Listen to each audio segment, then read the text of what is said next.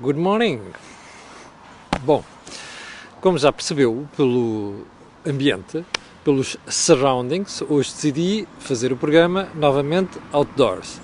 E como está um tempo um bocado lixado, desculpa a expressão, um, há muita gente tramada porque não conseguiu fazer o timing do bom tempo com os feriados, não é? Eu incluindo.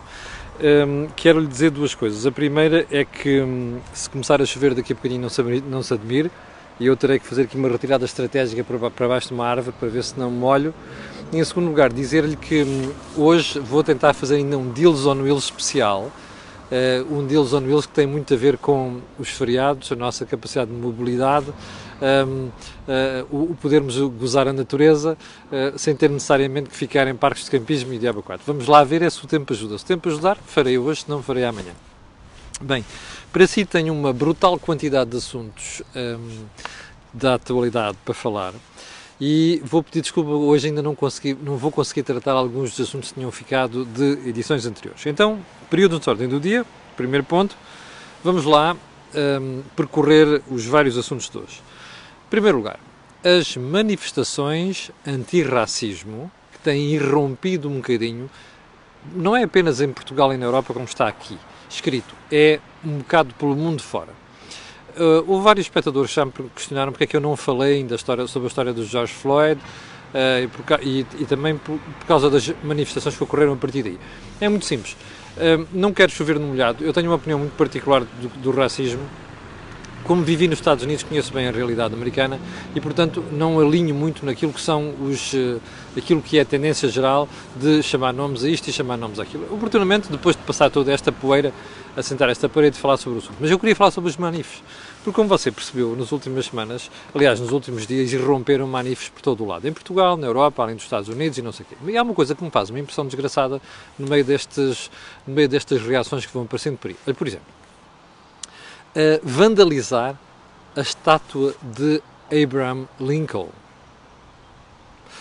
Por exemplo, pegarem na estátua do Sr. Edward Colston, que foi um, um slave trader, um negreiro uh, inglês, uh, originário da cidade de Bristol, e atirarem-na ao rio. Vandalizar a estátua do Sr. Winston Churchill e ouvir um indivíduo como o Lewis Hamilton, uh, campeão do mundo de Fórmula 1, dizer devia ficar no fundo do rio com as 20 mil almas africanas que roubou. Um, que quer ver como a coisa não fica por aqui?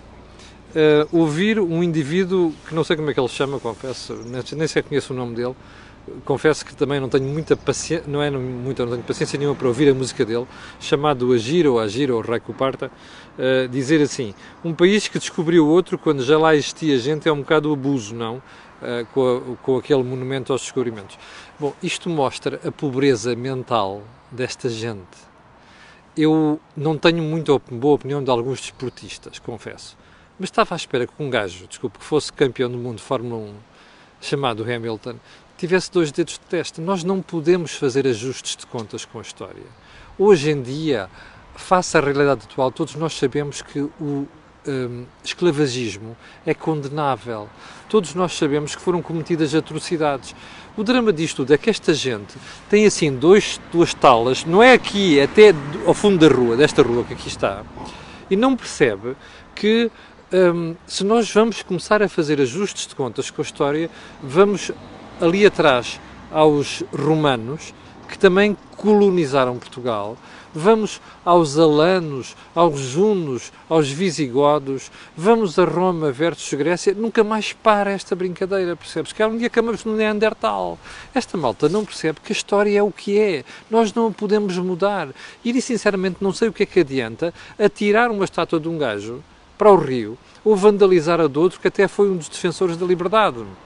Percebe? Como aconteceu nos Estados Unidos. Não dá para entender esta gente. Ou melhor, dá. Quer dizer, este, este indivíduo, este idiota do, do Agir, uh, quando vem pôr isto, tem só apenas um objetivo. Provavelmente quer chamar a atenção para o trabalho dele e para a sua vida e vender discos ou músicas ou raio parta. Quer dizer, um, ehm, qual é o interesse? Onde é que, onde é que espera chegar? Uh, já agora, ninguém aconselha esta malta antes de dizer disparates. Quer dizer, coisas como esta, despidas de conteúdo, Olha, são ajustes de contas com a própria estupidez, digo eu. Enfim, ponto seguinte. Podem insultar à vontade, ok? Ponto seguinte. Hum, voltemos à resistência daquele prédio ali em Lisboa, ocupado por aquela associação de apoio aos sem-abrigo, não sei das quantas. Eu não consigo entender as manifestações de apoio que apareceram nos últimos dias. Uma delas dizia, ai, não sei quantos, não há decisão de tribunal, deixa-me lá ver se percebo. Ocupa-se ilegalmente um prédio, propriedade privada. E a malta acha que não violou a lei, é isso? É, é isso? É preciso ir dizer, eu preciso de uma declaração de tribunal? Não tem um contrato. Qual é a justificação para virem dizer que é preciso uma intervenção do tribunal? Não há um contrato. Percebe? Isto é a consequência da porcaria do socialismo nós queremos impor em Portugal. E se há coisa que este governo está a fazer mal, é precisamente passar para a sociedade a mensagem de que é possível get away with this. Está a ver? Com aquelas conversas do suspendemos o pagamento das rendas e o raio que os parta a todos. Está a perceber? Bom. Eu ontem ouvi uma boa parte do discurso do Sr. Presidente da República no dia 10 de junho. A pergunta que fiquei a fazer depois foi para quê? Serviu para quê? O que é que o Presidente da República disse de útil aos portugueses? Bom, eu vou aqui a uma das, eh, uma das, eh, das intervenções do Presidente. Portugal não pode fingir que não existe uma brutal crise. Desculpem, eu preciso que o Presidente da República diga isto. Já agora, ele está a falar de crise pandémica ou pancada política de que ele faz parte. Já agora, está a falar da crise económica, é que dessa vale a pena falar a seguir, mas não vejo o Presidente da República preocupado com isso. Já agora, recados para o próximo governo. Oh, oh Sr. Presidente da República, vamos lá ver se a gente se entende. Recados não é para o próximo governo, é para este. Percebe? Este é que está a cometer disparates. Este é que já cometeu erros com a crise pandémica, este é que continua a cometer erros com a crise económica. Você olha para o orçamento retificativo, não percebe lá nada de rigorosamente nada de útil do ponto de vista estratégico para o país. Aquilo é uma manta de retalhos, atira aqui, atira ali, quer chegar a todo lado. E o Presidente da República está a falar do futuro? Não! O futuro é agora. E já agora, se existe uma brutal crise, porquê é que o Sr. Presidente da República não fala sobre ela? Cada vez que eu falar, Vamos lá ver, vamos lá ver. Vamos recuar, recuar uma semana. Quem foi que disse que achava que o governo estava a fazer tudo certinho nesta crise? Fui eu? Ou foi o Presidente da República? Então é esse mesmo Presidente da República que agora ignora aquilo que disse e vem falar em brutal crise? Mas o Sr. Presidente da República quer enganar quem? Está a falar um dia para a esquerda, outro dia para a direita? Para ver se a gente vai votar em si? Olha, eu não vou votar em si. E já decidi isto há muito tempo que suspeito que vai haver muita gente e não tem nada a ver com direita percebe? Tem a ver com liberdade económica que há gente, felizmente, na esquerda que defende a liberdade económica que não vai votar no Presidente da República. E não vai votar graças a essas patetices, percebe? Marcelo está a fazer aquilo que um dia Paulo Portas disse que apetecia fazer quando era diretor do, do Independente, disse que apetecia, apetecia fazer a Marcelo, perdão, a Cavaco, que era dar-lhes um, uns quantos talos. Eu já ouço gente a dizer isto na rua, que o Presidente da República, às vezes, parece que se assemelha àquilo que era uh, Cavaco Silva no pior fase do seu mandato. Bom, ponto seguinte. Ah, ainda o Presidente da República. A pandemia é uma oportunidade singular para fazer um Portugal com futuro. Qual é a utilidade destas coisas? Já agora, vou novamente a pergunta. Isto é para enganar quem? Se o Presidente da República se dedicasse a ser Presidente da República e menos o Marcelo, político, comentador e o Diabo 4, talvez a gente o respeitasse um bocado mais, digo eu. Ponto seguinte. Um, ontem a Comissão Europeia veio dizer que tinha informações sobre desinformação chinesa no caso da Covid-19. Eu, como estou farto de ouvir a Comissão Europeia dizer isto, eu também não tenho dúvida nenhuma que há manipulação de informação por parte da China. A China não é as pessoas, é os dirigentes, o, o regime político. Valia a pena a Comissão Europeia divulgar isso, não é? Que é para não darmos aqui no eu acho que isto ou foi aquilo. Não, divulgue, fale sobre o assunto. Uh, para não ficarmos com esta ideia de que afinal é só mais uma atuarda. O último ponto do Ordem do Dia tem a ver com os mil polícias que Lisboa vai mobilizar para não haver arraiais dos Santos Populares. Um, ouviu bem? Mil polícias para não haver arraiais dos Santos Populares. Mas ao mesmo tempo você hum, você chega a algumas planadas e vê pessoas com menos de meio metro entre umas e outras. Você viu aquela manif anti-racismo, não é? Não sei para que é que servem os polícias. Se é para fazer, se as polícias não deviam ter estado lá para limitar os exageros, exageros que houve naquela manif. Hum, já agora, aconselho as pessoas que quiserem fazer os reais e outras festinhas, ponham lá umas bandeiras da GGTP e do PCP, que tenho a certeza quase absoluta que as autoridades não os vão chatear.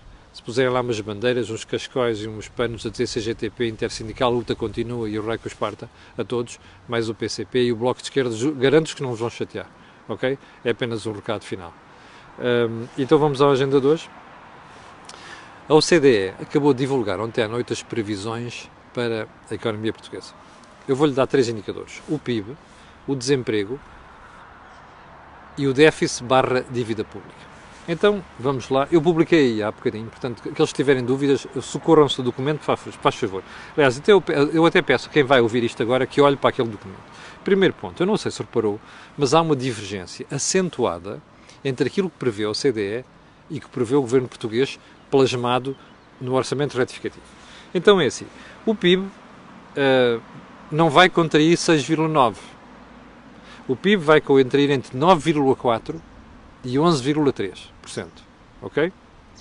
O desemprego não vai ficar em 6,3 nem coisa parecida, uh, o 9, qualquer coisa, vai ficar acima de 11,3%, diz o CD. O déficit, não está aqui diretamente espelhado, mas a dívida é consequência do déficit, como sabe, o déficit de hoje é a dívida amanhã, é bom que as pessoas ponham isto na cabeça e é você que vai pagar, ok? A dívida pública não vai ficar em 134,4% do produto interno bruto, como disse o governo no orçamento retificativo, vai ficar entre 135,9 e 139,9. Bom, você dirá, Camilo, são previsões, tais como são as do governo e do FMI e da Comissão Europeia, ok? Bom, hum, pá, eu sei que hoje é dia santo, está para aí alguém dizer, mas eu não tenho, eu, eu sou católico, mas quando tenho que criticar, critico, estou a marimbar se é dia santo ou não. Bem, são previsões tudo são previsões. A questão é, porquê é que se vai buscar previsões meiguinhas, simpatiquinhas para com o Governo, em vez de ir sermos realistas? Realismo está aqui. Eu não acredito naquelas previsões que o Governo já colocou. Já lhe disse isso aqui. Mas agora, o que é preocupante nisto tudo é a ausência de respostas. Você ouviu-me criticar há bocado o orçamento retificativo, ou lá o que aquilo é, o plano económico de estabilização, não sei das quantas, social, porque aquilo não responde a nada. Destes indicadores todos, já, já agora, olhando aqui para o gráfico, como eu, já, como eu lhe fiz referência, repare que há aqui dois cenários. Um azul que diz assim, com um impacto de pandemia, com uma vaga de pandemia, a coisa recupera, mas mesmo assim não recupera para o nível onde estava. Mas o pior está a vermelho. Se houver um double hit, ou seja, uma segunda vaga, a linha vem mais para baixo. No crescimento económico, vai mais para cima. No desemprego, e garanto-lhe uma coisa: há de ir mais para cima no déficit e na dívida pública. Bom, a dívida pública, como você sabe, é a coisa que mais me preocupa nisto. E porquê? Porque as dívidas, quando se contraem, contraem não se conseguem pagar de um dia para o outro. Bom, o deslize da dívida de 118% do produto, imagino para 139, vamos imaginar que não é 139, é 138. É elevadíssimo, num ano, percebe? Ora, eu não consigo ver em lado nenhum um membro do governo explicar-me, muito menos o Sr. Ministro das Finanças, o que sai e o que já chegou, explicar-me quantos anos vamos levar para baixar essa dívida pública. Não consigo encontrar. Também não vejo jornalistas preocupados com isso, salvo raríssimas exceções, também não vejo jornalistas preocupados com isto. Ora bem, quando você apanhar um membro do governo, faça-se esta pergunta. Quanto tempo é que a gente vai levar para baixar aquela dívida para níveis aceitáveis?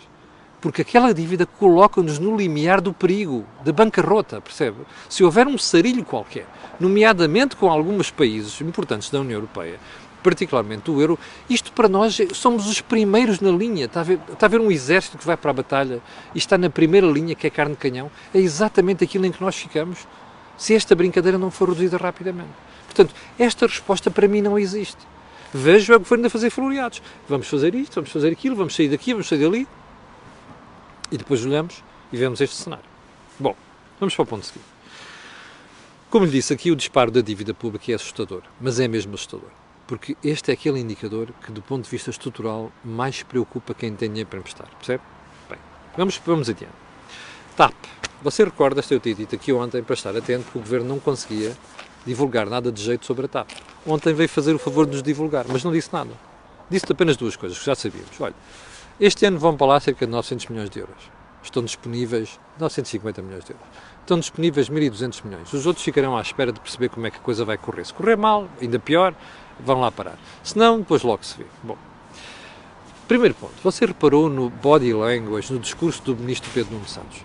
Sempre tão assertivo, confiante, dominador das conferências de imprensa, ontem parecia que tremia como várias verdes. Aquela história que ele falou dos alemães em 2011, do tremerem das pernas, ontem parecia o Nuno Santos.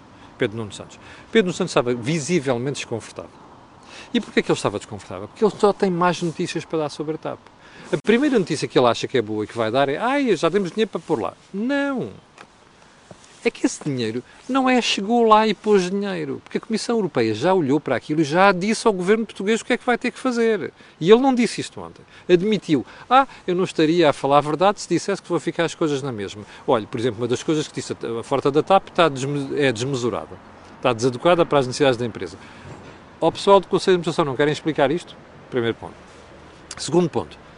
Ah, o dinheiro vai entrar, mas a TAP vai ter que dizer nos próximos meses duas coisas. Primeiro, os privados vão dizer o que é que acham daquilo. Que aquilo vai ser um empréstimo público, não vai ser compra de capital por parte do governo.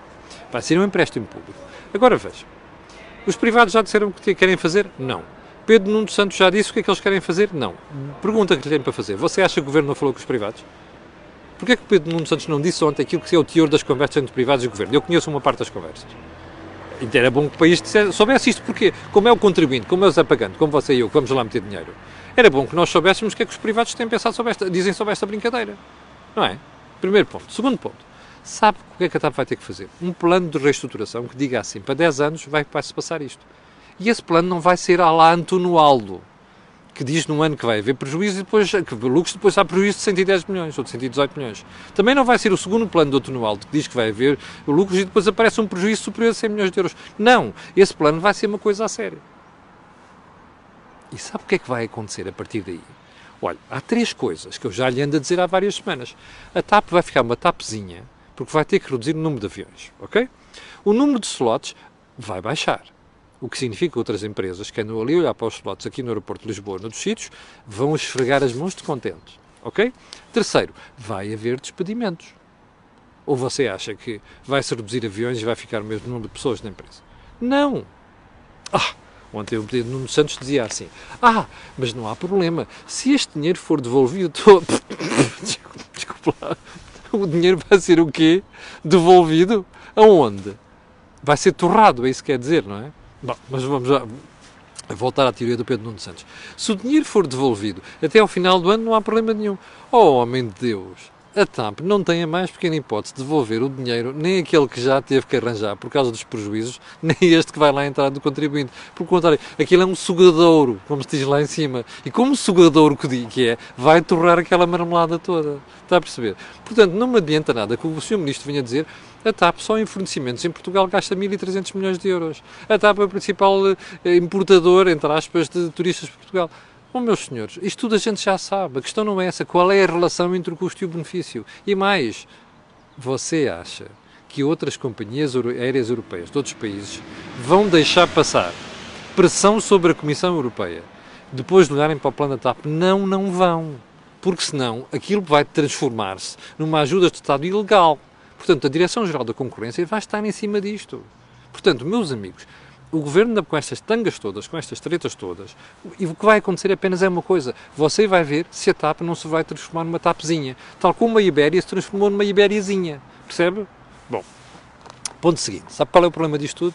É que a TAP estava a negociá-la com, com a Lufthansa uma parceria, entrada parcial no capital, não sei das quantas. Aliás, os privados estão como mortinhos, estavam mortinhos para despachar aquela brincadeira. Espera aí, a Lufthansa está com problemas. Ontem o ministro dizia assim: ah, a gente vê com bons olhos. Pois é, o problema é que a Lufthansa tem 9 mil milhões de euros para meter lá, vai despedir pessoas, vai ter que fazer acertos. E a Lufthansa, o que é que vai fazer uma empresa que está em dificuldades, está a olhar para outra? Vai olhar para si. Portanto, a TAP vai continuar aí à procura do casador, casamento, vai continuar casadoira. Portanto, estar a tomar decisões num contexto destes sobre uma empresa neste estado, meus amigos, garanto-lhe uma coisa: aquilo vai ser um sugadouro dos seus impostos. Eu já disse isto aqui, não tenho nada contra a TAP, adoro andar na TAP. percebe? Até sou cartão Silver, já disse aqui várias vezes. Bem, ponto 4. Uh, não, ponto 5. Vamos uh, mudar de assunto, ok? E já são 20 minutos, vamos passar isto rapidamente. Um, já falámos do, da Lufthansa com problemas. Um, perguntinha, já tem resposta para o que vão fazer os privados? É muito importante. Eu quero saber, porque eu, a contribuinte Camilo Lourenço, vou emprestar dinheiro ao, doutor, ao senhor Humberto Pedrosa, mais o Nilman, mais companhia. Eu quero ver o que é que vai suceder. E já agora, quero, ah, está aqui alguém a perguntar pela Luís Costa, a perguntar pela SATA. Exatamente, a SATA é outro sugador de dinheiro público. A SATA é uma vergonha, percebe? A SATA é, um, é uma cedência do Estado Central aos lobbies dos Açores, percebe? Aquilo podia ser feito de outra maneira, tá? podia estar a assegurar aquele trabalho como uma com participação pública. Não era preciso termos aquele sugador de dinheiro público que se chama, que chama SAT. As companhias aéreas, vai vir, eu vou pôr aqui hoje um artigo do Financial Times sobre companhias aéreas, que é para perceber o problema que são. Companhia, as companhias aéreas são destruidores de riqueza. É para gente que percebe daquilo com empresas com grande tesouraria e com grande war chest para estar a fazer aquilo. Não é para brincadeirinhas que nós estamos a fazer com a TAP. Bom, hum, eu tinha deixado ontem uma, uma reflexão que era, já reparou no aumento dos, da despesa que vai acontecer em duas áreas, segurança social por causa do subsídio de desemprego, dos layoffs, e o outro lado na saúde. Bom, no subsídio de desemprego, a despesa vai aumentar, aumentar 27%, ouviu bem? 27%. Sabe o que é que quer dizer? Exatamente isso vamos ter um problema grave com o desemprego. E por falar em desemprego, não sei se já viu a manchete do jornal Notícias, do Diário Notícias de hoje, que diz assim: o Observatório da Pobreza alerta, está aí ao contrário, só no mês de abril Lisboa somou mais de 2.825 desempregados. Está a ver o problema que nós temos? O problema é este.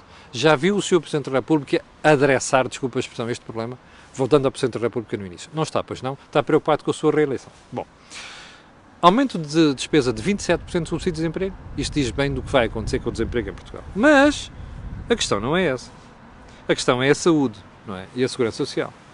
Tudo isto que nós estamos a assistir, que aumento de 3 mil milhões de despesa na segurança social e na saúde, leva-nos a fazer uma pergunta. Bom, se com todas estas dificuldades e sem o dinheiro chegar a toda a gente e sem o apoio ser geral, nós estamos a gastar 3 mil milhões de euros, imagine o que é se isto for uma crise, se a crise se agravar. E se isto tornar uma coisa ainda mais séria do que é. Até porque a reflexão da saúde eu vou deixá-la para amanhã, assim como aquilo que são as dissensões que começam a surgir no governo neste momento e a agitação, por exemplo, a história do Costa e Silva e a história da divergência entre Nuno Santos e, e António Costa, essas matérias vão ficar para amanhã. Mas eu queria deixar esta reflexão. Como é que está a aumentar a despesa na saúde? É só para a emergência? Ou nós estamos, do ponto de vista estrutural, a tentar perceber o que é que está mal no SNS, tentar corrigir? Eu vou deixar essa resposta para amanhã. Como disse há bocadinho, já está aqui a chover. Eu vou tentar fazer hoje o Deals on Wheels especial. Se não conseguir por causa da chuva, vou ter que deixar ficar para amanhã. Para o final, eu quero lhe lembrar que já não vai haver Mel Talks hoje, não é hipótese, eh, feriado. Um, eu oportunamente darei conta do dia em que vamos fazer o próximo Mel Talks. Não vai haver mais entrevista nenhuma esta semana. E aquelas 4.900 pessoas estão em direto, num feriado, eu quero agradecer a sua paciência. Um, e quero uh, pedir a essas e outras que vão ver aquilo que peço sempre, que é colocarem um gosto e fazer partilha nas redes sociais, porque aquilo que houve aqui não houve mesmo em sítio nenhum. Até amanhã, às 8 da manhã, porque estarei aqui para lhe atazanar juízo. Obrigado, com licença, e tenha um grande feriado, apesar deste tempo horrível que aqui está. Bom dia.